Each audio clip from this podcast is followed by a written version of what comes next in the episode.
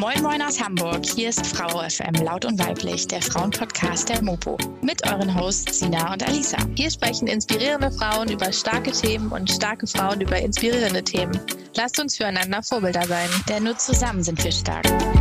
Let's go, Sisters!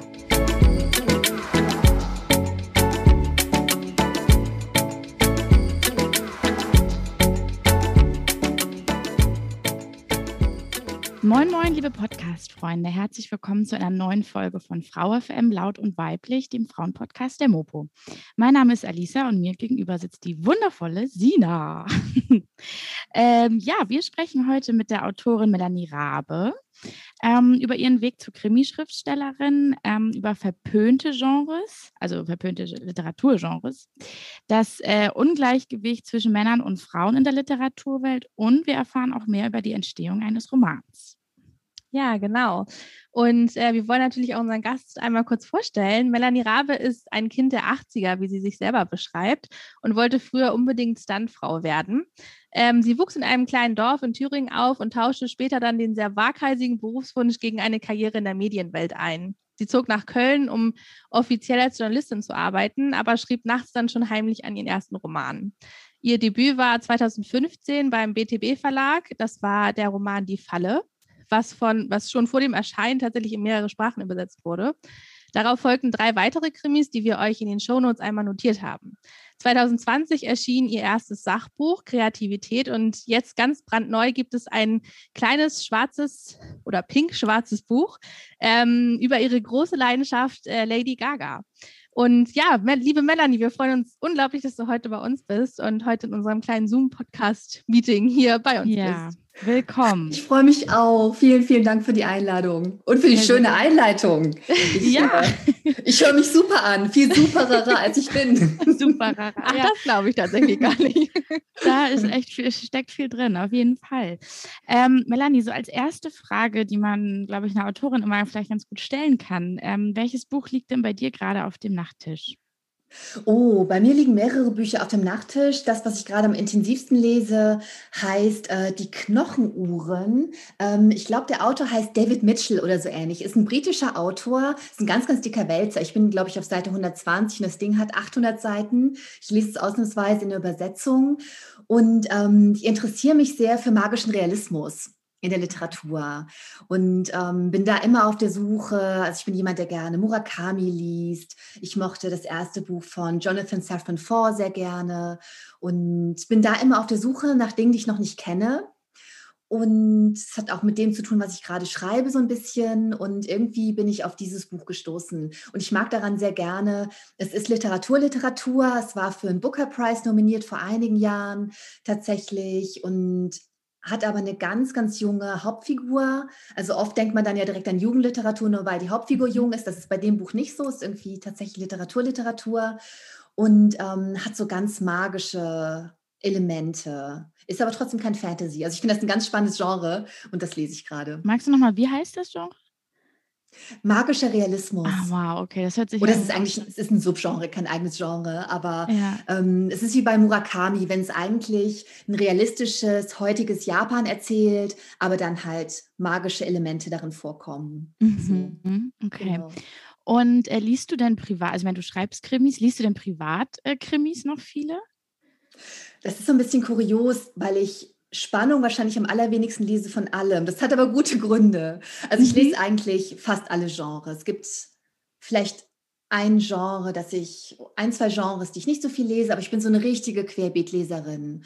Und ich bin auch eine sehr unhippe Leserin. Also ich lese gar nicht so die Neuerscheinungen ausschließlich. Ich lese immer das, wonach mir gerade der Sinn steht. Wenn es ein Klassiker mhm. ist, ist es ein Klassiker. Wenn es eine Neuerscheinung ist, ist es das. Wenn es irgendwie Genre-Literatur, obskure Genre-Literatur ist, von der der Großteil der Menschheit noch nie gehört hat, lese ich das. Und ähm, Spannung lese ich auch, aber ich bin da super, super picky aus mhm. verschiedenen Gründen. Zum einen fällt es mir ganz, ganz schwer, in meinem ein, eigenen Genre zu lesen, während ich gerade schreibe. Das mhm. lenkt total ab und verunsichert auch ein Stück weit. Man hat immer Angst, dass man vielleicht völlig unabsichtlich irgendwas übernimmt, dass da irgendwas reinsickert. Vergleiche bieten sich an und Vergleiche sind große Kreativitätskiller meiner Meinung nach. Deswegen lese ich keine Spannung, wenn ich Spannung schreibe. Und ich schreibe natürlich meistens. Und dann ist es natürlich auch so, ich schreibe zwar selber Spannung, aber ich schreibe ja sehr unblutige psychologische Thriller, wo es auch mehr um die Figuren geht. Bei mir gehen keine Serienkiller um und tun Frauen grausige Dinge an, auf gar keinen Fall, sondern es geht um Geheimnisse, um Charaktere, um Psychologie, um ganz, ganz viele unterschiedliche Themen. Und das mache ich so, weil ich Dinge schreibe, die ich auch gerne selber lesen würde und weil ich so zart beseitet bin, lächerlich zart beseitet für eine Thriller-Autorin, dass ich ganz, ganz vieles, was es auf dem Spannungsmarkt gibt, nicht lesen kann. Ich kann es nicht. Ich habe gestern Abend tatsächlich nochmal, ich weiß gar nicht mehr, wie der hieß, äh, versucht, einen Thriller zu gucken. Und ich habe die ganze Nacht schlecht geschlafen. Ich hatte dann Angst und dann gehen mir grausige Dinge durch den Kopf und so. Das, das will ich alles nicht. Deswegen kuratiere ich sehr genau, was ich so an Inhalten in mein Hirn lasse. Und dementsprechend genau kuratiere ich auch die Spannungsliteratur, die ich so lese. Aber es gibt natürlich ein paar Favorites, die ich habe und die ich auch immer wieder, immer wieder gerne lese. Und die sind, also welche Autoren sind praktisch die, die du am meisten bewunderst? Hm, ich liebe zum Beispiel Fred Vargas. Das ist eine mhm. französische Krimi-Autorin, die schreibt verschiedene Reihen und eine darum, ähm, eine dreht sich äh, zum Beispiel um einen Kommissar, der heißt Adamsberg, ermittelt in Paris und diese Reihe, die gibt es schon ganz lange, ist voller ganz, ganz merkwürdiger, skurriler Figuren. Die hat so ihren ganz, ganz eigenen Stil und schreibt einfach so ganz, ganz tolle, völlig eigene, unvergleichliche Whodunits. Und diese Autorin liebe ich. Die hat so ihre ganz, ganz eigene Handschrift und das schätze ich total, wenn da jemand wirklich im Genre was vollkommen eigenes macht. Das ist, das ist mhm. einer meiner Lieblinge. Dann im deutschen Sprachraum auf jeden Fall Simone Buchholz. Mhm. Hamburger Autorin, ja. großartig. Kennen wir auch schon. Habe, äh, ja, die ist so toll. Und ähm, ich habe alle ihre Bücher gelesen, habe mir letztens äh, hier in Köln der Buchhandlung das Neueste gekauft und habe, ich habe es noch nicht gelesen und habe den Schreck meines Lebens bekommen, als ich irgendwo online mitbekommen habe, dass das der Schluss dieser Reihe ist. Dieser mhm. Reihe über diese tolle ähm, Strafverfolgerin Chastity Riley, die ich liebe. Und mir war nicht bewusst, dass, äh, dass es damit beendet ist. Und deswegen zögere ich das jetzt hinaus, das letzte Buch zu lesen, weil danach gibt es ja keins mehr. Das ist eine also gute Strategie. Wirklich, ja, aber irgendwann, irgendwann geht sie nicht mehr auf. Irgendwann muss ich dann lesen. Und da bin ich gespannt, was von Simone Buch als Neues kommt. Also ihr seht, ich bin auch ein richtiger Fan von vielen Dingen. Und ja, total. Und auch ein bisschen querbeet, ne? Also irgendwie so alles Völlig. durch. Ja, mhm. ja, total. Womit ich kurioserweise nicht so richtig warm werde, da bin ich immer auf der Suche nach guten Empfehlungen, ist so klassischer, guter Liebesroman. Mhm. Also ich weiß es nicht, ob ich irgendwie unromantischer bin als die meisten Menschen, aber ähm, da gefällt mir tatsächlich ganz wenig. Das ist ein Genre, das bei mir so ein bisschen ähm, hinten runterfällt. Aber ansonsten lese ich, glaube ich, wirklich alles. Ich lese auch wie Sachbuch.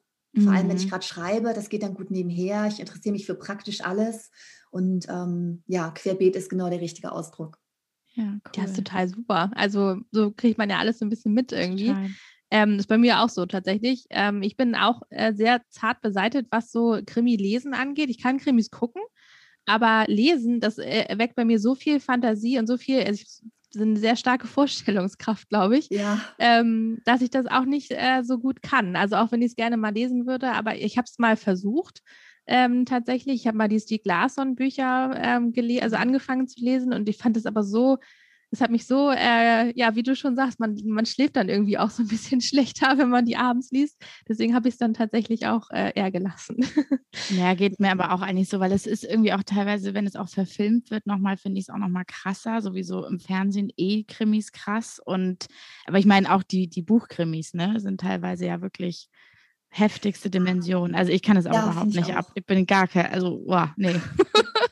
Ach cool, jetzt sind wir uns einig. Ja, absolut, zu viel. Man muss auch sagen, ja. die Gewaltschraube hat sich in den letzten, weiß ich nicht, fünf bis zehn Jahren halt auch nochmal echt angedreht. Mhm, also das, ja. das, merkt man auch, dass Dinge, die früher als irgendwie krass galten, heute nochmal viel, viel krasser sind.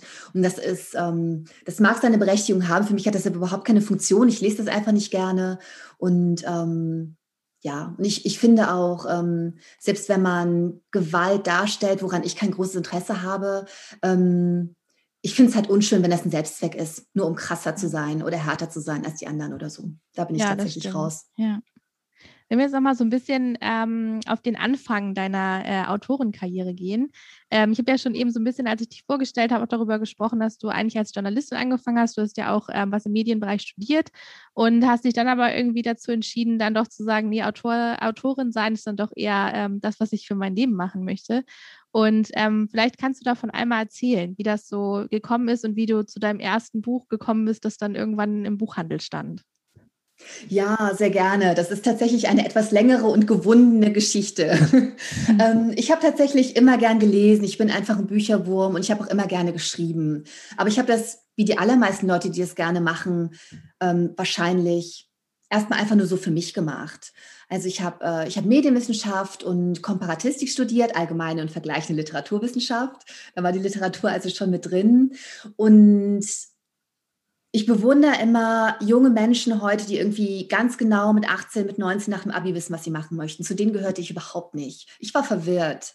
Ich wusste, dass ich Literatur so ziemlich am meisten liebe von allem, aber in meiner Lebenswirklichkeit kam der Gedanke, dass das ein Job sein könnte, könnte überhaupt nicht vor. Also ich bin, ich bin ein Arbeiterkind, bei uns zu Hause gab es immer Bücher, aber ich kannte niemanden, der die macht. Und natürlich war auch mir klar, auch schon als Kind, dass irgendwer diese tollen Bücher schreibt, die ich lese.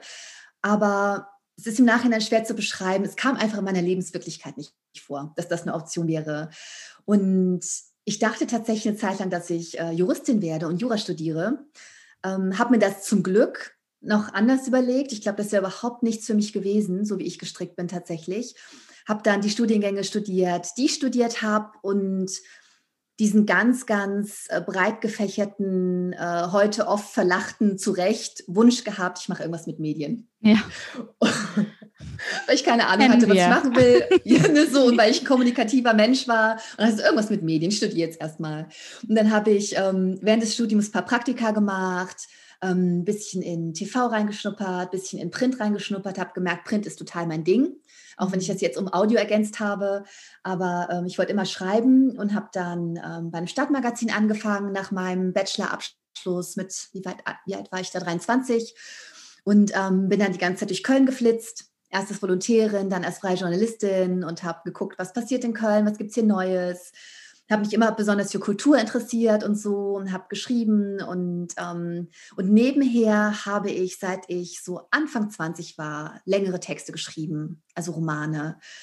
Und ähm, vorher hatte ich es eher so mit Lyrik, da liegt mein Talent aber nicht so wirklich. und ähm, genau, und ich habe dann irgendwie so aus dem Bauch heraus gemerkt, oh, das macht mir unglaublich viel Spaß. Aber weil ich ähm, relativ schüchtern bin, Jetzt immer noch, aber deutlich weniger als früher, habe ich meine Texte ganz, ganz lange niemandem gezeigt. Also ich habe das wirklich nur für mich gemacht. Noch nicht mal dem Partner, der wusste, dass ich schreibe, na klar, aber ansonsten habe ich das auch keinem gesagt, dass ich irgendwie nebenher literarisch schreibe. Und dann irgendwann war aber nach, wie lange hat das gedauert? Vielleicht zwei Jahre, zweieinhalb Jahre, drei Jahre, war mein erster Roman so weit gediehen, dass ich dachte, oh, ich will das schon gern mal jemandem zeigen und vielleicht mag das ja jemand mhm. lesen. Und dann habe ich es tatsächlich so aus dem Bauch heraus ausgedruckt. So lange ist das her mit meinem Tintenstrahldrucker. Aber war das ein komplettes Manuskript schon? Oder? Ja, das war, war ein komplettes komplett Manuskript. Okay. Mhm. Genau. Mhm. Und es war auch so, ähm, ich habe es mal liegen lassen, dann nochmal dran gearbeitet, geschliffen. Das war, fand ich, für meinen damaligen Stand relativ ausgegoren. Mhm. Dann habe ich es ausgedruckt in, und in dicken Packen irgendwie zur Post geschleppt und abgeschickt an meine Traumverlage und natürlich ganz, ganz viele Standardabsagen bekommen. Ich habe übrigens letztens beim Aufräumen, ich habe meine äh, Wohnung gemurray condoed ja, und dabei äh, ganz, ganz viele so Stapel von diesen Standardabsagen ja. gefunden. Da habe ich total ah. gefreut, dass ich nicht weggeschmissen habe. Total cool im Nachhinein. Ja. Und ähm, genau, das war dann das erste Buch und dann habe ich angefangen, mich so ein bisschen zu informieren. Wie funktioniert die Literaturbranche? Wie findet man einen Verlag, wenn man das gerne möchte? Und habe herausgefunden, dass man eigentlich mittlerweile natürlich einen Agenten oder eine Agentin braucht, die ähm, einen an Verlag vermittelt ähm, weil das anders nur noch sehr, sehr selten funktioniert. Und dann habe ich mich bei Agenturen beworben und habe dann tatsächlich auch einen tollen Agenten gefunden. Das war auch ein holpriger Weg, der hat mich erst abgelehnt, hat aber eine ganz, ganz nette Absage geschrieben, hat geschrieben, Frau Rabe, ähm, Sie können toll schreiben, aber an dem Text stimmt so einiges noch nicht. Wenn Sie wissen, was das ist, rufen Sie mich an. Dann habe ich ihn natürlich angerufen, mhm. fand es ganz toll, dass er sich die Zeit genommen hat einfach so, mir ein bisschen Feedback zu geben. Und das Feedback habe ich mir natürlich sehr genau notiert und das habe ich umgesetzt über ein paar Monate hinweg am Text. Und dann bin ich nochmal auf ihn zugegangen und hat er gesagt, ähm, erstaunlich, wie schnell Sie das jetzt umgesetzt haben. Willkommen in meiner Agentur. So habe ich meinen ersten Agenten cool. gefunden. Mhm. Der ist in Köln Holger. auch, oder? Ähm, der saß damals in Berlin. Ah, okay. ähm, der äh, ist mittlerweile wieder bei einem Verlag, also der ist nicht mehr aktiv. Mhm. Ich habe jetzt einen anderen Agenten. Und ähm, aber zuerst habe ich mit ihm zusammengearbeitet und der hat das erste Manuskript dann noch weiter mit mir ein bisschen poliert, dann nochmal an ein paar Verlage geschickt, die haben das dann wieder alle abgelehnt. Mhm. Aber ich hatte relativ schnell eine neue Idee für einen neuen Roman und habe da wieder ganz, ganz viel Zeit und Herzblut investiert, den geschrieben über die nächsten anderthalb bis zwei Jahre, immer so neben dem Job, ganz früh morgens tatsächlich. Und als ich fertig war, habe ich den meinem Agenten gezeigt und er fand ihn toll und dann haben wir ihn zusammen poliert, wieder an alle möglichen Verlage geschickt und wieder lauter Absagen kassiert. Mhm. Das haben wir dann noch einmal wiederholt. Mit dem und gleichen dann, Roman ähm, oder? mit jeweils einem anderen Roman. Also mhm. insgesamt erstmal mit drei verschiedenen Romanen. Das war auch wirklich ja, okay. ein Zeitraum von mehreren Jahren. Es waren viele Seiten und viel Zeit und viel Herzblut. Es war jedes Mal echt, ähm, ich war jedes Mal total geknickt. Also ich erzähle das ja. jetzt so locker weg im Zeitraffer, aber ich habe jedes Mal geheult. Mehrfach. und ähm, mhm. ja, das war tatsächlich ähm, irgendwie. Na, man hat ja auch Hoffnung, ne? Und man steckt da ja auch so viel rein. Und das ist ja irgendwie das eigene Baby, so was da was man der Welt ja irgendwie präsentiert. So. Absolut, ja, ja, mhm. ja, das tut total weh. Und mhm. natürlich ähm, hat man nicht das Recht, irgendwie veröffentlicht zu werden. Und mir ist auch total bewusst, auch jetzt, wo ich veröffentlicht bin, wie viele gute Leute es da draußen gibt. Und das ist eine bittere Wahrheit, aber es gibt einfach mehr fantastische AutorInnen, als es Plätze in Verlagen gibt für Debüts. Ja. Das ist einfach so. Auf jeden Fall. Ähm, da gehört halt auch ein Stück Glück dazu, da dann irgendwo reinzurutschen. Und ich hatte das Glück, aber ähm, das war halt nicht nur ich, das war auch einfach echt Glück zum Teil. Mhm. Naja, und ähm, nachdem dieser dritte Roman auch durchgefallen ist, habe ich einen vierten geschrieben. Und als der gerade fertig war und ich dachte, diesmal packen wir das, ähm, hat mein Agent mir eröffnet, dass er seine Agentur dicht macht. Ich hoffe immer noch, dass das nicht an mir lag. Verstehe Nein, also ich glaube, es lag tatsächlich nicht an mir. Der hat, ja. ähm, der hat wieder die Seiten gewechselt, ist halt wieder zum Verlag gegangen, Programmleiter geworden, was er vorher auch schon mal war. Und dann stand ich tatsächlich mit leeren Händen da nach, wie lange war das? Sechs, sieben Jahre des Versuchs, in der Branche unterzukommen, was lange oh, ist. Das ist ein langer und Weg, war lange Zeit schon, ne? Ja. Lange Zeit und da könnte man auch langsam denken, vielleicht habe ich nicht das Zeug dazu, vielleicht sollte ich mir das überlegen, vielleicht sollte ich realistisch sein und so. Und dann hatte ich aber dieses neue Manuskript, an das ich geglaubt habe und habe dann mit Hilfe meines alten Agenten einen neuen Agenten gefunden, kam bei einer neuen Agentur unter und habe gemerkt, ähm, dass der, dass der Mindset da ein anderer war. Weil bei meinem alten Agenten, der war super, aber das war für ihn, glaube ich, auch nicht leicht, jedes Mal einen Stoff von Melanie zu bekommen, an dem sie irgendwie zwei Jahre gearbeitet hat und dann derjenige sein zu müssen, der ihr sagt, ich habe es wieder nicht verkauft. Also ich glaube, ich war bei ihm so ein bisschen das Sorgenkind irgendwann. Mhm. Und dann kam ich zu der neuen Agentur und da war ich nicht das Sorgenkind, sondern ich hatte das Gefühl, dass die nach dem ersten Treffen und nachdem sie alles gelesen haben, was ich so gemacht habe, gedacht haben, oh, das ist aber eine Bestseller-Autorin, die bisher durchs Netz geschlüpft ist. Mhm. Und ähm, da habe ich gedacht, okay, jetzt, jetzt läuft das. Und die haben dann mein viertes Manuskript angeboten. Und als das dann auch wieder alle abgelehnt haben, habe ich so ein bisschen angefangen zu zweifeln, ob das noch was wird mit dieser großen Veränderung und diesem neuen Enthusiasmus. Aber ich habe dann natürlich weitergemacht und ähm, hatte ganz, ganz schnell, wie das so ist, bei AutorInnen eine neue Idee. Und das war dann tatsächlich irgendwann die Idee zu Die Falle zu meinem offiziellen Debüt, was eigentlich mein fünfter Roman ist, mhm. aber offiziell mein erster. Und den hat dann mein neuer Agent auf Basis von Exposé und Leseprobe ähm, direkt fast über Nacht an meinen jetzigen Verlag verkauft. Ich habe einen Zweibuchdeal bekommen und seither läuft es irgendwie alles ganz gut. Und ich erzähle das deswegen so ausführlich, irgendwie in all seinen Details, weil ähm, ich häufig beschrieben wurde, zu, zumindest zu Beginn meiner Karriere, als jemand, der aus dem Nichts kommt und sofort erfolgreich ist. Und ich möchte auf gar keinen Fall so dastehen wie jemand, der irgendwie so schlau ist oder so einen guten Riecher für Bestseller hat, dass sie ähm, direkt über Nacht erfolgreich wird, weil ich das irgendwie eine sehr schädliche Geschichte finde weil ich finde, ähm, man sollte das wissen, wenn man anfängt, wenn man in diesen Job rein will. Klar gibt es diese schillernden Einhörner, die einmal was machen und die so gut sind, dass es sofort funktioniert. Aber je mehr ich mich umhöre, sei es in der Branche, sei es generell unter KünstlerInnen, unter Menschen, die irgendwas Spannendes machen, bei den meisten klappt es ja nicht auf Anhieb. Ne? Ähm, bei den meisten ist das erste Startup gescheitert dann haben sie was anderes gemacht, das funktioniert oder sie wollten in einem ganz anderen Genre erfolgreich sein und machen jetzt was anderes, was auch immer. Und ich finde es einfach wichtig, das zu erzählen. ich finde nämlich so genau, auch was du gerade sagst, auch in dieser Künstler, also ich kenne das von meiner Cousine, die ist Regisseurin und das hat auch so lange gedauert, bis da ja. irgendwas losgegangen ist. Und deswegen, ich kannte das irgendwie, als du das erzählt hast, gerade so, so nachfühlen, weil ich so das auch von ihr, ja, nee, und schon wieder nicht. Und Mann, der Film ist doch aber so gut. Und, ah, und es war immer, es, es war ein super langer Weg. Und ich glaube, da entwickelt man ja auch so eine krass, also wird man ja auch sehr hartnäckig, oder? Also das macht ja auch mit einem selbst viel, oder? Was würdest du sagen? Was hat das mit dir so gemacht? Du, auf jeden Fall. Also diese Hartnäckigkeit finde ich total wichtig. Ich glaube fast, Hartnäckigkeit ist noch wichtiger als Talent. Hm. Ich glaube zwar, wir sollten auf jeden Fall ähm, ehrlich mit uns sein, hingucken, wo unsere Talente tatsächlich liegen. Und bei mir war immer klar, dass es irgendwie ähm, was mit Text zu tun hat. Ne? Es war schon in der Schule klar, ich habe gern gelesen, ich habe gern geschrieben, Aufsätze waren immer super, es war klar, es ist was mit Text.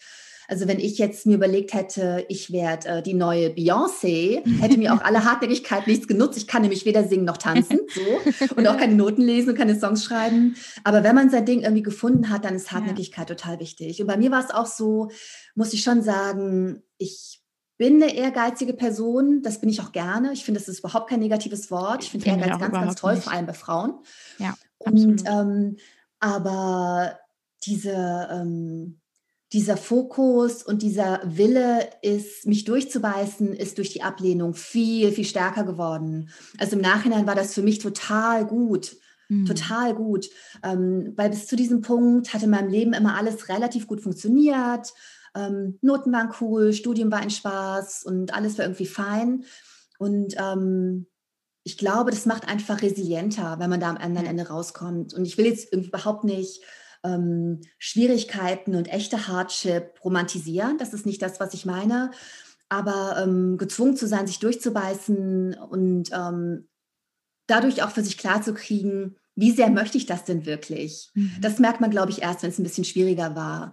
Und das war für mich auf jeden Fall im Nachhinein eine gute Sache. Ja. Ähm, was würdest du, wir haben am, am, Anfang eben schon drüber gesprochen und hatten, waren uns alle drei eigentlich einig, dass so super Grusel und äh, Blut und so gar nicht so unsers ist. Ähm, was würdest du denn sagen, warum ist es bei dir denn trotzdem das Krimi- oder Spannungsgenre, sagt man ja wahrscheinlich eher, dann am Ende geworden? Was fasziniert dich so, so daran? Es hat sich bei mir tatsächlich so ein bisschen organisch dahin entwickelt. Und was mich, glaube ich, am meisten interessiert, sind Geheimnisse. Also ich mag alles, was irgendwie mysteriös ist. Jetzt nicht im Sinne von Familiengeheimnissen oder im Sinne von, ich bin einfach wahnsinnig neugierig und schnüffle gerne im Kram anderer Leute rum. Das meine ich nicht mit Geheimnissen, aber ähm, Mysterien, Dinge, die so ein bisschen mysteriös sind, ähm, Dinge, die seltsam sind, wo wir denken, was steckt denn da dahinter? Sowas hat mich schon immer interessiert sowas lese ich gerne und sowas schreibe ich auch gerne. Und was mich ebenfalls reizt, und das kann man an, an, an Spannungsliteratur, in Krimis, in Thrillern total gut erzählen, sind Charaktere, die vor große äh, Herausforderungen gestellt werden und die irgendwie überwinden müssen. Und das mag ich gerne. Mhm. Und was mich am meisten reizt, da gerate ich immer in Schwierigkeiten, wenn ich zum Beispiel bei Krimi-Festivals oder so auf einem Podium sitze und dann Dinge gefragt werde wie, ihr schreibt alle düstere Spannung, was fasziniert euch an Gewalt? Muss ich mal sagen, überhaupt nichts. Mich faszinieren die Mittel der Spannung.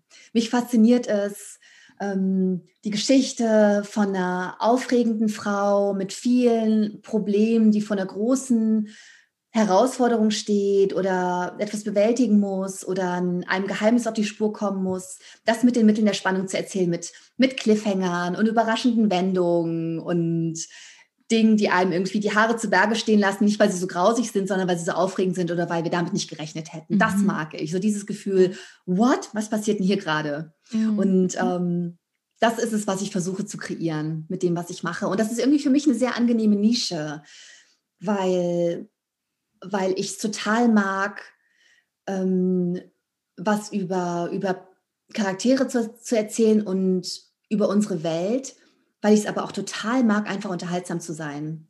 Also für mich ist es zum Beispiel auch überhaupt keine Beleidigung, wenn man sagt, das ist eine Unterhaltungsautorin. Ich will doch schwer hoffen, dass ich eine Unterhaltungsautorin bin. Ich liebe gute Unterhaltung. Ja. Und ähm, genau, das hat mich ja. zum Genre gezogen. Verstehe. Das klingt auf jeden Fall schon mal, also es ist ja auch so, wenn man deine Bücher liest, dann äh, merkt man ja auch, dass es nicht darum geht, äh, dass es eine Leiche gibt und es muss aufgeklärt werden, wie dieser Mord äh, passiert ist, sondern es geht ja. ja. immer irgendwie um einen Weg. Ich glaube, die Wälder spielt ja auch innerhalb von einer Nacht, glaube ich, oder es ist ein relativ kurzer Zeitraum, ne? Ja, das stimmt. Ähm, ja. Der, also der neueste Krimi und ähm, das ist, das ist auch nochmal eine ganz andere Art, äh, einen Krimi zu lesen tatsächlich. Also eher auf diese Spannung zu setzen als die normalen, ich sage jetzt mal normalen Krimis. Ja. Ähm, es ist ja auch so, dass die, der, das Krimi-Genre, also es gibt ja so ein paar größere Namen äh, von Frauen, auch in dem Krimi-Genre, aber es ist natürlich auch wieder ein Genre, was sehr männerlastig ist tatsächlich. Also es gibt sehr viele Krimi-Autoren. Äh, wir haben natürlich auch in Hamburg, äh, äh in Hamburg schon, in äh, Deutschland ganz große. Also Sebastian Fitzek ist ja einer der ähm, bekanntesten äh, Krimi-Autoren, ja. die wir haben. Und äh, wir haben uns jetzt mal so ein bisschen umgeguckt, was allgemein der Unterschied zwischen Autorinnen und Autoren ist in dem Bereich. Und äh, da gab es eine Studie von 2018 von der Universität Rostock, wo tatsächlich ähm, das ganz klare Ungleichgewicht äh, in der medialen Repräsentation rausgekommen ist von Autorinnen und Autoren. Ähm, und da war es so, dass es ähm, 65 Prozent besprochene Autoren gab und 35 Prozent besprochene Autorinnen, was mhm. auch häufig daran liegt, dass leider äh, 74 Prozent, oder was heißt leider, aber dass 74 Prozent der ähm, Kritiker auch Männer sind, die dann wiederum Absolut. eher Männer als Frauen besprechen. Bei Frauen war es relativ ausgeglichen, was, äh, also, was die besprechen. Ähm, also da war das Geschlecht nicht so ausschlaggebend. Und Anfang 2019 standen ja auch äh, unter anderem auch durch diese Studie einige Verlage so ein bisschen in der Kritik, dass ihr ähm, dass, dass die Auswahl so ein bisschen, also dass das Programm auch so ein bisschen unausgeglichen ist. Also hier mhm. in Hamburg war es zum Beispiel auch der Rowold Verlag, der da so ein bisschen äh, drunter gelitten hat oder auch der Hansa Verlag. Ähm, hat auch nicht ganz so gut abgeschnitten. Und 2020 ähm, wurden dann nochmal diese ganzen ähm, Vorschauen, die ja immer jedes, ich glaube, alle, äh, ich glaube, viermal im Jahr kommen die oder so, ich weiß es gar nicht genau.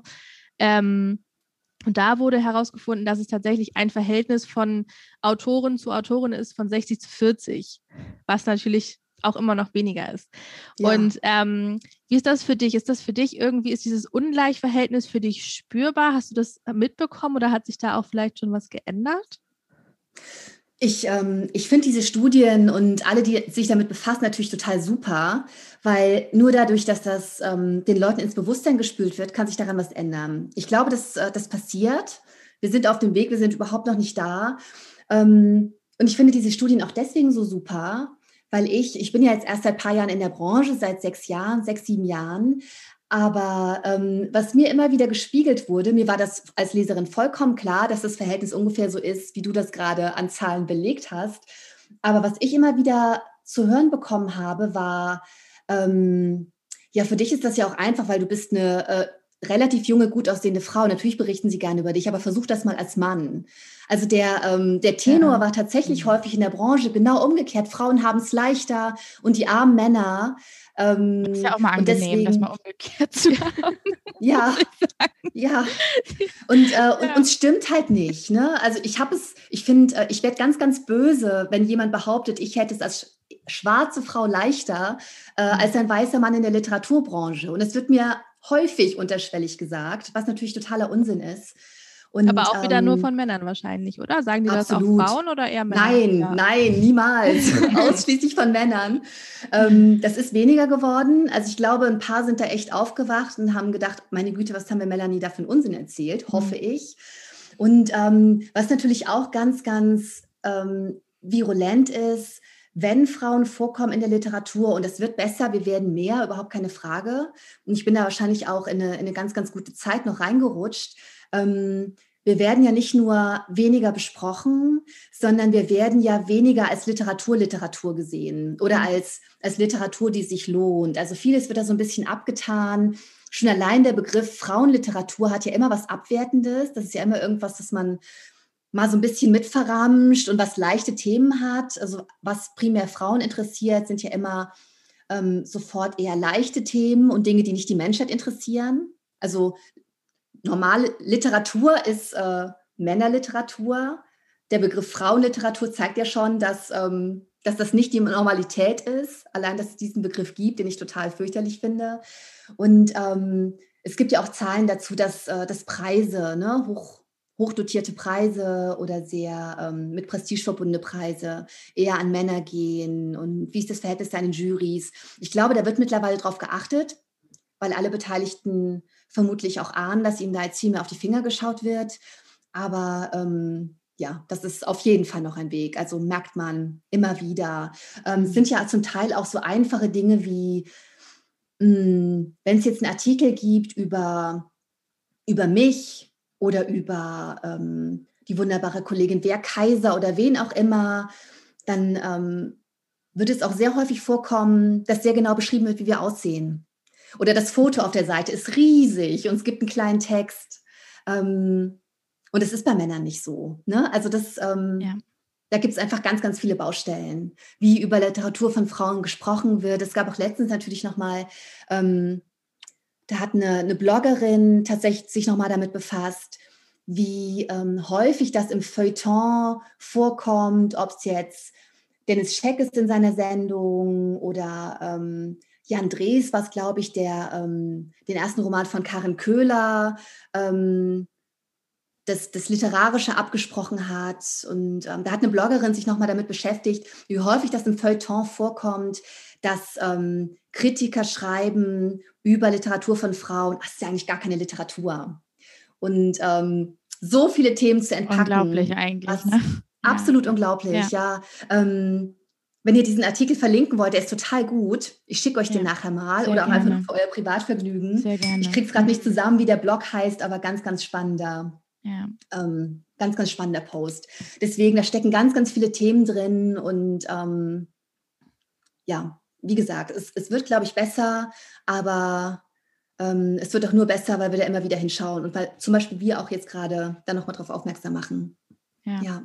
ja. wir haben uns auch vorher, also vor der Aufnahme auch ein bisschen Gedanken gemacht über diese, gerade über dieses Thema Frauenliteratur. Ne? Das hast du ja auch oft, wenn es um Frauenfilme geht oder also ich sage mal so Frauenfilme auch so in Anführungsstrichen sozusagen. Ja das ist schon irgendwie auch eine krasse Geschichte, weil es sich ja irgendwie auch so durchzieht, ne, durch alle möglichen Bereiche, dass da immer eine gewisse Abwertung irgendwie mit einhergeht. Und ähm, das ist dann deswegen von dir jetzt auch nochmal irgendwie ähm, ja gut zu hören, dass, oder was heißt gut zu hören, aber nochmal bestätigt das auch nochmal, was wir halt eben auch wahrnehmen. Ne? Gerade bei Frauenbüchern es ist immer irgendwie leicht und es hat immer mit Liebe augenscheinlich zu tun, aber das ist irgendwie auch Quatsch so. Nicht ja, jede Frau genau, liest diese Bücher. Also genau. so einfach, Punkt. Das ist echt ja. so die Assoziation. Und was man natürlich ja. auch nicht vergessen darf, ähm, was noch ironischer ist, vor allem was wir gerade besprochen haben, die aller, allermeisten Leserinnen sind weiblich. Ja. Das ist ein Markt, äh, der ähm, durch das Geld von Frauen finanziert wird, dass sie in die Buchhandlungen tragen oder zu Amazon, idealerweise in die Buchhandlungen. Mhm. Und ähm, das macht das Ganze natürlich noch mal verrückter. Die meisten Lektoren, äh, die meisten LektorInnen sind auch Frauen in den mhm. Und anders sieht es dann, glaube ich, dann äh, ganz, ganz oben in der, in der Chefetage aus. Ähm, die wir vielleicht irgendwann Chefinnen-Etage nennen, aber meistens ist es ja tatsächlich noch die Chef-Etage. ja. Ähm, ja. Genau, hm. ja. Ich finde es daran tatsächlich so schade, dass man, ähm, wir, wir plädieren aber dafür, also ich sage wir, aber trotz, wir ja eigentlich auch, wir, wir haben ja auch ein Printmedium, das wir gerne noch verkaufen möchten. Ähm, man, man sagt immer, wir wollen halt, dass die Menschen mehr lesen, die Leute zum Lesen bringen, anstatt nur Fernsehen zu gucken, Serien zu gucken, sprechen dann aber einem der größten Genres, sage ich jetzt mal, ähm, die tatsächlich super gerne gelesen werden, irgendwie den, den Literaturgehalt ab. Und das ist tatsächlich etwas, ähm, wo dann manche Frauen vielleicht auch gar keine Lust haben mehr, sich das ähm, zu kaufen, das zu lesen, wenn man sowieso gesagt bekommt, naja, aber es ist ja gar keine richtige Literatur, die du da liest. Es kann ja nicht jeder immer nur äh, die hochgestochensten Sachbücher oder ähm, preisgekrönte äh, Literatur lesen. Das ist ja nun mal so. Richtig. Absolut. Ich mache tatsächlich, äh, ich lese ganz querbeet ähm, und ich finde es auch total schade, wenn, und es ist ja häufig im Feuilleton so, oder manchmal im Feuilleton, so wie auch immer, dass da so drauf herabgeblickt wird. Ähm, mir ist tatsächlich wichtig, dass die Leute lesen und dass sie idealerweise das lesen, was ihnen gefällt. Also ähm, ich, ich kann diesen Standesdünkel überhaupt nicht verstehen. Ich finde es ganz, ganz schädlich für die Literatur generell, wenn man Menschen suggeriert, dass sie nur ordentliche LeserInnen sind, wenn sie ganz, ganz bestimmte Titel lesen. Ich glaube, dass das ganz, ganz negativ ist für die Leseförderung, wenn man Menschen, die vielleicht wenig lesen oder lange nicht mehr gelesen haben, suggeriert, das müsst ihr lesen und nur das hat einen Wert, weil idealerweise kriegen wir die Leute mit etwas, was ihnen wirklich gefällt. Deswegen finde ich, das sollte viel, viel breiter gefasst werden. Und dieser Dünkel mit, also Formate im Fernsehen, wo ein Kritiker ähm, Bücher, die ihm nicht gefallen, demonstrativ in eine Mülltonne wirft, das ist überhaupt nicht meins. Da habe ich keinerlei Verständnis für und ich finde, das schadet der Literatur allgemein total. Also ähm, sollen alle lesen, was sie möchten und ähm, ja, ich, ich weiß auch, ich verstehe auch immer noch nicht, dass man das diskutieren muss. Das ist doch eigentlich so klar, oder? Können nicht genauso ja. wie wir alle das essen, was wir gerne essen möchten, ja, sollten wir auch total. das lesen, was wir gerne lesen möchten. Es ist Nahrung für den Geist und die Geschmäcker sind verschieden und Gott sei Dank sind sie das. Auf jeden Fall. Ähm, wenn wir nochmal so ein bisschen auf deine Arbeit äh, gucken, auf das Schreiben an sich, wenn man auf Instagram guckt oder man manchmal deine Stories so ein bisschen verfolgt, dann sieht man immer ähm, so ein sehr, so sehr klare Bilder. Du hast auch eben schon gesagt, dass du gerne, oder dass du in deiner Wohnung gerade einmal mit äh, Marie Kondo ein bisschen aufgeräumt hast. Und manche Bilder sind dann, äh, wenn du sagst, dass du jetzt arbeitest, dann ist da wirklich dein Laptop, ein Buch oder ein, also meistens irgendwie ein Notizbuch, ein Notizblock, ein Stift und vielleicht noch was, ein Kaffee oder so. Ähm, das sind sehr klare, aufgeräumte Bilder. Musst du tatsächlich, bist du ein Mensch, der immer erstmal Ordnung schaffen muss, bevor er an den Rechner geht? Oder wie ist das bei dir? Ja, tatsächlich. Und ich bin nicht so ordentlich, wie ich es gerne wäre. Ich bin auch nicht so diszipliniert, wie ich es gerne wäre. Ähm, das wirkt vielleicht manchmal so. Und das liegt daran, ich habe relativ klare Regeln. Und ich habe irgendwann gemerkt, die Leute, die am undiszipliniertesten sind, haben die besten Regeln, weil sie sie am meisten brauchen. Und zu diesen Leuten gehöre ich. Also ich kann tatsächlich nicht ähm, hier in meinem Arbeitszimmer, wo ich gerade sitze, könnte ich jetzt nicht schreiben, wenn ganz, ganz viel Kram rumläge. Was, glaube ich, damit zu tun hat, ich bin sehr ich nehme sehr viel auf von allem um mich rum. Also ich bin super empfindlich, was Geräusche angeht, was Lärm angeht, was visuelle Reize angeht und so. Und ich kann dann davon ganz, ganz schwer abschalten. Und dann habe ich entweder die Wahl, dass ich versuche, mich in meinen Text reinzuschreiben und diese Welt irgendwie auszublenden und das mit, ähm, mit Willenskraft einen Fokus zu lösen oder ich kann einfach aufräumen. Und deswegen würde ich immer einfach eher aufräumen. Und ich finde es ganz, ganz schwierig in einem unaufgeräumten Raum meine Gedanken zu ordnen, weil es hat ja auch mit Aufräumen zu tun. Man hat ganz, ganz viele Ideen und versucht die so zu ordnen, wenn man einen Text schreibt, dass die für andere Menschen zugänglich sind. Und ich finde, das ist, das ist sehr verbunden tatsächlich, das Innere und das Äußere, was mega esoterisch klingt, aber ich glaube, es ist gar nicht esoterisch. Ich glaube, ich glaube, es hat einfach damit zu tun, wie das menschliche Gehirn funktioniert und Reize verarbeitet. Ja, äh, ich glaube tatsächlich, dass es auch so ein psychologischer Effekt tatsächlich ist. Also bei mir genauso. Wenn ich äh, ja. in der Wohnung Ordnung schaffe, geht es mir innerlich auch schon besser. Ja, total. Ja, das stimmt. Das geht mir auch so. Wie sind denn, wir haben gerade schon von Orten ähm, gesprochen. Gibt es denn so, also wo, wo ziehst du deine Kreativität und deine Ideen her? Also wo kommt das bei dir her? Sind das so Blitzgedanken oder siehst du irgendwas, beobachtest du? Wie machst du das? Das ist ganz unterschiedlich und mir ist jetzt während der Corona-Zeit nochmal klar geworden, wie wichtig es dafür ist, einfach aus dem Haus zu gehen, tatsächlich. Ja. Also bei mir ist es, ähm, es sind andere Menschen, ganz klar, ne? Gespräche mit anderen, ähm, sei es Menschen, die ich kenne, sei es Menschen, denen ich im Café zuhöre, sei es Menschen, denen ich begegne, die ich vorher nicht kannte, sei es, Mensch, seien es Menschen, die ich aktiv aufsuche oder solche, die, äh, denen ich irgendwie zufällig begegne. Also ähm, ihr als Journalistin kennt das, man sammelt ja immer Geschichten. Ja, und genau. mh, das ist das eine. Dann sind es ähm, oft auch so ganz zufällige Dinge. Dinge, die man irgendwie aufschnappt, ein Satzfetzen oder etwas, was man in der Zeitung liest, was man nicht eins zu eins umsetzt, aber was irgendeinen Gedanken triggert. Ähm, gute Ideen kommen mir häufig auch in der Natur.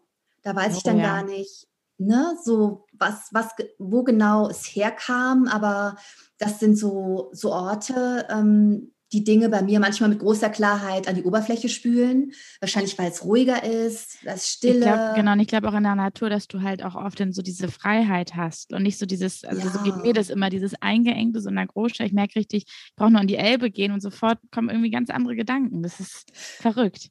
Interessant, das ist bei ja. mir der Rhein. Ich gehe super ah, okay, oft ja. an den Rhein, um nachzudenken und setze mich da irgendwo hin auf eine Bank oder einfach auf die Treppen direkt am Rhein. Und ähm, gerade auf fließendes Wasser finde ich total, total. gut. Ja, ist bei mir ganz genauso. Das ist Lustig, irgendwie so. Und es ist ja gut, dass wir dann in so wunderschönen Städten wohnen mit äh, ganz viel Wasser. Ja, total. Ja, das ist wirklich toll. Hm. Ja. Und was mir jetzt gerade während der Corona-Zeit, in der wir uns unterhalten, tatsächlich fehlt, es hat eine Weile gedauert, bis ich da den Finger drauf legen konnte, ist tatsächlich, ich, kommuniz ich kommuniziere ja trotzdem nach wie vor ganz, ganz viel. Ne? Ich spreche mit vielen Leuten, ich zoome mit vielen Leuten, wie mit euch gerade, was total schön mhm. ist oder ähm, was auch immer. Aber was so ein bisschen fehlt, ist ähm, so diese absichtslose Kommunikation. Wenn man einfach zusammen abhängt und gar nicht über ein spezifisches Thema spricht, sondern einfach ähm, ja, das, das einzige Wort, was mir dazu einfällt, ist absichtslos. Und das ähm, zieht sich so ein bisschen durch. Ich merke, dass ähm, Inspiration bei mir ganz, ganz viel mit glücklichen Zufällen zu tun hat oder dem, was, was man im Englischen Serendipity nennt. Wenn man gerade nicht etwas Bestimmtes sucht, aber etwas findet, was genau zu dem passt, worüber man gerade nachgedacht hat oder woran man gerade arbeitet. Super oft stolpert man ja einfach über Dinge, die zu dem passen, womit man sich gerade befasst. Einfach weil man mit vielen Leuten spricht, weil man reist, weil man viel unterwegs ist und jeden Tag irgendwie ganz, ganz viele Einflüsse aufnimmt, einfach dadurch, dass man ein reiches Leben führt. Es gibt ja dieses tolle Zitat, es ist Tschechow, ich weiß nicht genau, wenn Sie an Ihrer Kunst arbeiten wollen, arbeiten Sie an Ihrem Leben. Mhm. Kann ich total unterschreiben, mhm. weil ähm, ja, Inspiration hat damit zu tun, wie wir unser Leben leben. Und je eingeengter das Leben wird, man kann das natürlich so ein bisschen ausgleichen. Ähm, und uns werden sicherlich nicht die Ideen ausgehen, nur weil wir ähm, immer noch im Lockdown sind. Aber es macht schon einen Unterschied.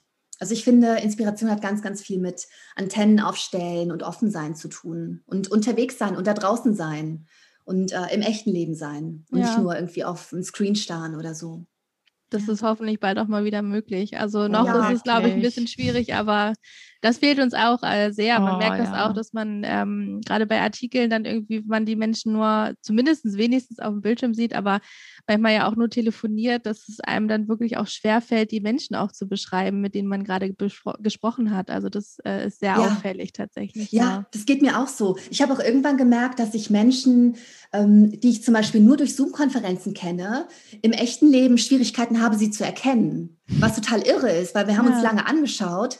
Aber ich glaube, das hat auch was mit dieser Zweidimensionalität zu tun.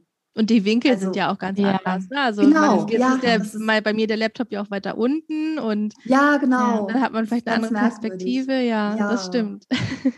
Das, äh, das Thema habe ich auch gerade. Menschen beschreiben und, äh, und auch Orte zum Beispiel. Genau wie ihr auch, recherchiere ich ja viel für meine Bücher. Mhm. Ähm, nicht um ganz genau die Realität abzubilden, aber zum Beispiel um Atmosphäre einzufangen. Und jetzt gerade kann ich einfach nicht an die Orte und versuche gerade für mich auszutarieren, schreibe ich jetzt einfach da drum herum und löse das alles übers Internet oder warte ich tatsächlich und lasse diese Stellen aus und ähm, fahre dann wirklich hin, wenn ich das wieder kann, weil mir das relativ wichtig ist. Und ja, äh, ja es ist eine interessante Zeit für Autorinnen und Autoren. Wollte ich gerade sagen, gerade für euch Autoren. Das ja, stimmt. Total. Wie ist denn das eigentlich? Ähm, glaubst du, dass Männer und Frauen Verbrechen anders beschreiben und das anders sehen? Ähm, also dass es einfach eine unterschiedliche Art ist, einmal das Verbrechen aufzuschreiben und die unterschiedliche Art des Verbrechens haben wir jetzt auch schon besprochen, aber ähm, wie, wo glaubst du, liegen da auch vielleicht die Unterschiede? Ähm, ich glaube, die Unterschiede sind sehr, ohne jetzt länger darüber nachgedacht zu haben, ich glaube, die sind sehr individuell. Also wenn ich jetzt überlege, was es so an, an Spannungsliteratur gibt, die zum Teil auch sehr gewalttätig ist, fallen mir genauso viele Männer wie auch Frauennamen ein. Ähm, aber ich kann auf jeden Fall für mich sprechen, dass ich ähm, auf, auf Gewalt und, ähm, und auf Täter und all solche Dinge einen definitiv weiblichen Blick habe, dass ich Gewalt gegen Frauen sicherlich persönlicher nehme, als das ein männlicher Autor tun würde. Und ähm, dass ich auch versuche, niemals, ich würde, also ich kann mir sehr, sehr schwer vorstellen, mal eine reine Täterperspektive zu schreiben. Also ich versuche da tatsächlich immer, wenn der Täter jetzt ein Mann wäre, ich versuche tatsächlich da sehr vorsichtig zu sein, da keine Dinge, die ich toxisch finde, irgendwie unreflektiert zu reproduzieren in, in dem, was ich schreibe. Und ich bin da sehr vorsichtig mit dem Blick auf Gewalt, wie die beschrieben wird. Ähm, aber ich weiß nicht, ob ich eine klare eine klare Linie sehe zwischen männlichen und weiblichen AutorInnen generell. Ähm, hm, ich muss tatsächlich sagen, ich weiß es nicht genau. Ich bin mir nicht sicher. Mhm. Und auch daran nochmal anknüpfend zu die Frage, ähm, ist es für dich schwierig, eine männliche Figur sich auszudenken oder zu kreieren?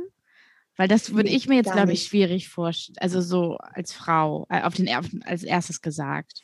Oder das ja. ja.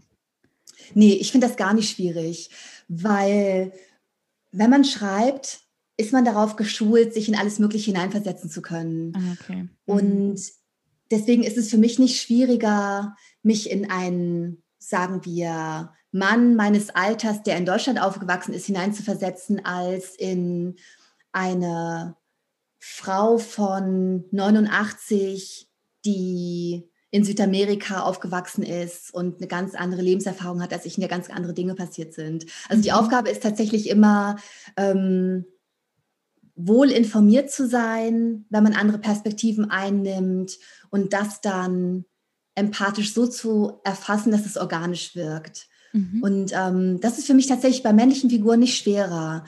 Ähm, was, glaube ich, daran liegt, ähm, Autorinnen, Autoren, ich glaube, die allermeisten von uns sind ein Stück weit auch Psychologinnen und Psychologen. Ähm, ob uns das bewusst ist oder nicht, aber ich glaube, wir studieren permanent andere Menschen. Und das heißt überhaupt nicht, dass ich andere Menschen mit einem super kühlen, analytischen Blick betrachte, aber ich habe ein großes Interesse an ihnen, ich unterhalte mich gerne, ich bin eine, äh, eine Studierende menschlichen Verhaltens, ich lese wahnsinnig viel über Psychologie und ich habe bei sehr vielen Dingen das Gefühl, dass ich sie inzwischen intuitiv erfassen kann, wie das funktioniert, wie es sich anfühlen würde, in einer ganz, ganz anderen Haut zu stecken.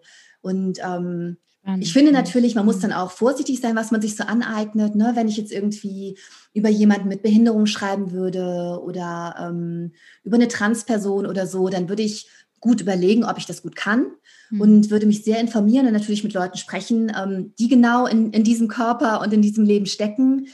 Aber ich glaube, ähm, ich glaube, ich könnte eine männliche Figur genauso gut schreiben wie eine weibliche. Ja. Vielleicht stimmt es nicht, aber ich glaube es. Bestimmt. ähm, genau, wir haben das jetzt eben auch schon in unserem Gespräch ähm, gemacht oder du machst es auch, ist uns, oder ist mir auch eben gerade aufgefallen. Ähm, wir versuchen es auch immer mehr in unseren Podcast-Folgen zu machen, zu gendern. Einfach, ähm, weil wir da auch total hinterstehen und das sehr, sehr gut finden. Wie ist das denn beim Schreiben? Machst du das da? Beziehungsweise auch die Frage da, daran noch, ist Gender mit Literatur praktisch überhaupt zu vereinen? Ja, oh, das ist eine gute Frage, weil, ähm, mh, weil mir natürlich auch total wichtig ist, dass Dinge sich superflüssig lesen. Ich glaube aber, dass das ganz gut geht. Also ich versuche da immer so ein bisschen zu variieren. Mhm. Das, äh, ich muss übrigens auch mal sagen, ähm, viele hinken da hinterher. Ist vor ähm, ich weiß jetzt kein Datum, aber wenn ich mir ganz, ganz alte Texte anschaue, da habe ich auch noch nicht gegendert. Und daran merke ich, ah, es sind ja Dinge in Bewegung, weil ich habe es früher auch noch nicht gemacht und es wird alles besser. Also das, das finde ich schon mal super, dass mehr und mehr Menschen das tun. In der Literatur, ähm, ich finde, es ist auf jeden Fall möglich. Ich versuche das immer so ein bisschen auszugleichen. Ich habe es auch bei meinem Sachbuch gemerkt, ähm, dass äh, das letztes Jahr von mir erschienen ist, dass das schon geht, wenn man darauf achtet und dass die Leserlichkeit, die Lesbarkeit darunter überhaupt nicht leiden muss. Also mhm. ich habe sogar bei meinem Sachbuch darüber nachgedacht, weil mir relativ klar war, ähm, bei meinem Buch über Kreativität und bei dem Publikum, dass ich damit wahrscheinlich anspreche, dass ähm, die aller, allermeisten die sich das in die Hand nehmen, die das kaufen, Leserinnen sein werden. Ich habe tatsächlich überlegt, ob ich ähm, das komplett auf die weibliche Form drehe. Aber ähm, habe ich dann doch dagegen entschieden, weil ich dann auch wieder nicht äh, meine Leser ausschließen wollte, die es natürlich auch ähm, gibt. Aber ähm, mir ist es schon wichtig, dahin zu gucken und dass das ausgeglichen ist. Und es ist genauso wie bei den Illustrationen. In meinem Sachbuch über Kreativität gibt es viele Illustrationen. Da war mir dann auch wichtig, dass, ähm, dass da nicht nur ähm, junge, dünne, weiße Mädchen abgebildet sind, sondern dass auch ein paar Jungs dabei sind, dass ein paar alte Frauen dabei sind, dass ein paar schwarze Frauen dabei sind, dass ein paar dicke Frauen dabei sind, dass das irgendwie so eine Bandbreite hat einfach. Und, ähm, und genauso ist es mit der Sprache. Ja, und das ist ja irgendwie auch wunderschön zu sehen, dass das jetzt immer breiter wird, dieses Bewusstsein oder bei immer mehr Menschen da ganz viel passiert. Ich finde, das ist eine wahnsinnig tolle Entwicklung gerade in unserer Finde ich auch ganz, ganz das toll. Ist ganz, ganz toll, wirklich. Und ja. ich hoffe, dass das immer weitergeht. Und Absolut. Ich glaube, das tut wird. es auch. Ja. Auch wenn es dann natürlich ja. immer Backlash gibt und, äh, und Schritte zurück äh, in manchen Richtungen. Aber ich sage mir, ähm, wir treiben das voran und äh, das trägt Früchte und Progress, not Perfection. Aber ich glaube, es geht in die richtige Richtung. Ja, auf jeden Fall. Ich glaube auch, dass es irgendwann an dem Punkt vielleicht sogar kommt, dass es gar nicht mehr als ähm, nicht so gut lesbar angesehen wird, wenn wir uns einfach daran gewöhnt haben, es mitzulesen. Ja. Es ist auch eine Gewöhnung, das mitzusprechen. Ähm, aber man gewöhnt sich da relativ schnell dran, ähm, wenn man das einfach konsequent mal durchzieht. Also das geht Absolut. tatsächlich. Ja, das stimmt. Ja. Und äh, das ist so ein guter Punkt. Das ist einfach eine Gewöhnungssache und genauso ist das auch ähm, beim geschriebenen Wort. Hast du vollkommen recht. Ja. Ähm, wir würden ganz gerne noch mal ähm, so ein paar Tipps, das ist immer ein bisschen schwierig, aber so zum Abschluss wollten wir einfach noch mal von dir wissen, was würdest du AutorInnen mit auf den Weg geben, die jetzt so an der ersten Schwelle stehen, sage ich mal, vielleicht den ersten Roman schon geschrieben haben, was würdest du ihnen raten, was sie tun sollen? Also das Erste, was ich raten würde, ist was sehr Pragmatisches, nämlich eine Agentur suchen und keinesfalls alleine losziehen und Dinge an den Verlag schicken. Ich glaube, das ist schwierig. Und dann eine seriöse Agentur suchen. Also ich glaube, die allermeisten sind seriös, aber man sollte wissen, Agenturen, die gut arbeiten, arbeiten auf Provisionsbasis. Also wenn die Geld von euch haben wollen, bevor sie irgendwas getan haben, so funktioniert das nicht, sondern wenn die ein Werk für euch verkauft haben, dann zwacken die sich was von dem ab, was ihr bekommt, für gewöhnlich 15 bis 20 Prozent. And that's it. Und dafür vertreten die euch und tun Dinge für euch und halten euch den Rücken frei, erklären euch im Idealfall auch Dinge über die Literaturbranche, nehmen euch so ein bisschen an die Hand. Und ähm, das ist das eine. Dann das andere hat tatsächlich mit dem Schreiben an sich zu tun. Ähm, ich glaube, man kann nicht genug in einen Text investieren, bevor man, bevor man diesen Schritt geht an Agentur oder Verlag. Also nicht voreilig sein, wirklich genau hingucken, schleifen, auch mal überlegen, was möchte ich, was genau möchte ich mit diesem Text? Also ich zum Beispiel, wir wissen, ich bin äh, eine Unterhaltungsautorin. Ich hoffe, dass ich anspruchsvolle Unterhaltung mache. Ich bin eine Genreautorin. Aber mit jedem Buch das mag prätentiös klingen, aber mit jedem Buch möchte ich tatsächlich auch, da steckt auch immer noch ein anderer Inhalt drin. Mein erstes Buch, Die Falle, ist vordergründig ähm, ein Buch über eine Frau, die den Mörder ihrer Schwester jagt. Aber eigentlich ist es für mich ein Buch über Angst und ihre Überwindung. Und ähm, mein letztes Buch, Die Wälder, ist vordergründig ähm, ein Thriller über eine nächtliche Fahrt durch den Wald mit einem gefährlichen Mann am Steuer. Aber für mich im Kern ist es ein Buch über Freundschaft und ein Buch über Heimat. Also mal zu überlegen, ähm, es gibt, ich habe letztens mal ein Buch von einem amerikanischen Literaturagenten gelesen, ähm, der sagt, frag dich immer wieder, wenn du ein gutes Buch schreiben möchtest, aus Leserperspektive, okay, das und das passiert, so what? Mhm. und findet mal die Antwort auf die Frage, so what? In Deutschland werden jedes Jahr, wenn ich das richtig im Kopf habe, 90.000 Bücher veröffentlicht. Und warum sollte man genau dieses in die Hand nehmen? Was ist deine Perspektive? Was ist das, was dich dazu gebracht hat, das Buch zu schreiben? Das, was das ist, das gibt es, sonst hättest du es nicht geschafft, ein Buch zu schreiben, denn es ist schwer und langwierig, ein Buch zu schreiben.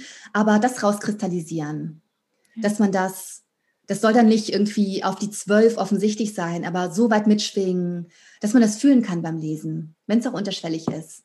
Das, das fände ich wichtig. Und dann, ähm, das habe ich vorhin schon anklingen lassen, aber das kann ich nicht häufig genug sagen, hartnäckig sein. Und hartnäckig sein muss nicht bedeuten, dass man auf die gleiche Art hartnäckig ist, wie ich das war, dass man hartnäckig ist, bis man einen Verlag hat, Vielleicht ist man als Self-Publisher, als Self-Publisherin besser aufgehoben. Vielleicht ist es ein ganz anderer Weg. Vielleicht stellt man auch irgendwann fest, dass einem nicht das geschriebene Wort wichtig ist an dem, was man da gemacht hat, sondern der reine Inhalt und man sucht ein anderes Format und es wird, weiß ich nicht, ein Podcast oder ein Mhm. Drehbuch. Also Mhm. da offen zu sein, finde ich gar nicht so verkehrt. Mit Hartnäckigkeit meine ich nicht renitent zu sein und beratungsresistent. Also offen Aber- eher und das Format nochmal so ein bisschen offen zu lassen vielleicht auch. Oder da. Ja, Ja. Mhm. also zumindest mal drüber nachzudenken. Für mich ist vollkommen klar, dass es Bücher sind, aber einen Podcast habe ich auch. Und mir geht es halt über meine Liebe zur Literatur hinaus auch um Themen. Und die kann man ja mittlerweile auf sehr unterschiedliche Art und Weise vermitteln. Ja. Und ähm, aber für Autorinnen und Autoren eine gute Agentur, wissen, was man da erzählen möchte, was die eigene Perspektive ist und Hartnäckigkeit. Das finde ich sind die wichtigsten Dinge. Und äh, Stichwort Thema.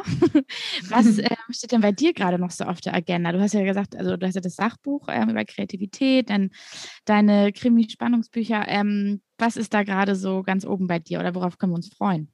Ja, also ich spreche gerade immer noch ganz, ganz viel über mein Lady Gaga Büchlein. Das ist Ja. vor einer Woche. Was haben wir heute? Ich bin während Corona immer verwirrt. Ich weiß nie, welches Datum wir haben, weil jeder Tag gleich ist der ist. Ich sitze 19.. Immer am Schreibtisch. Der 19.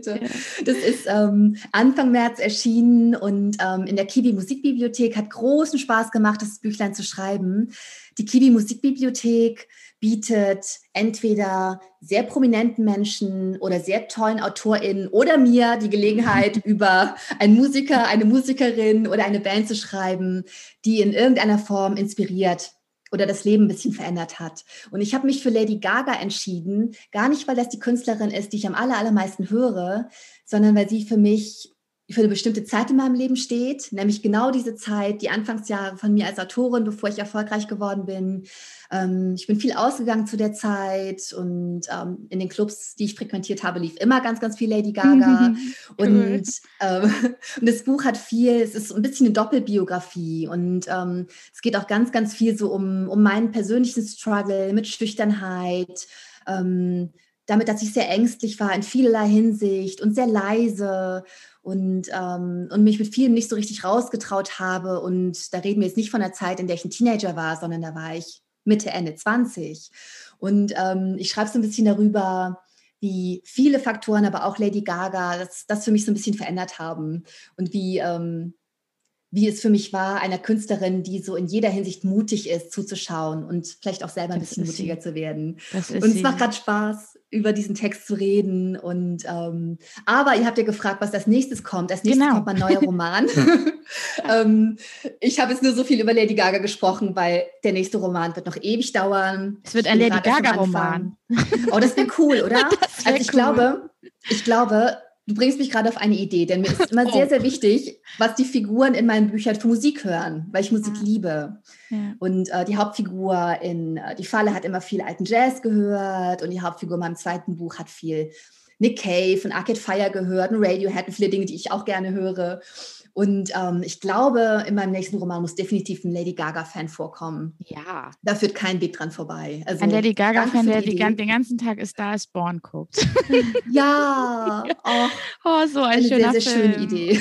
Und die Musik ist auch so ein Traum. Und sowieso Unglaublich gut, fand ich auch. Sowieso. Und Bradley Cooper und ach, alles. Ne, das volle Programm. Alles toll. Ich war auch total gerührt, musste auch ganz, ganz arg weinen am Ende. Ja, total. Und, total. ja, das ist ein toller Film. Und ähm, mehr kann ich leider über den Roman noch nicht sagen. Nein, also ist, das Exposé ist, äh, ist klar, aber ähm, bei mir ist es auch immer so, ich schreibe halt ein Exposé, ähm, wo grob drin steht, das sind die wichtigsten Figuren, das wird grob passieren. Das ist für mich so das, das Theme, also das, was ich so miterzählen möchte. Und ähm, so ungefähr ist die Handlung und dann anderthalb Jahre später merke ich, dass ich was völlig anderes gemacht habe. Das vielleicht noch so im Kern erkennbar ist, aber die besten Ideen kommen bei der Arbeit. Das kennt ihr Ja. wahrscheinlich. Und. Ja. deswegen, ähm, genau, aber dieser Prozess steht mir noch fast komplett bevor. Ja, sehr cool. Ähm, wir haben immer noch eine Abschlussfrage ähm, zum Ende unserer Folge.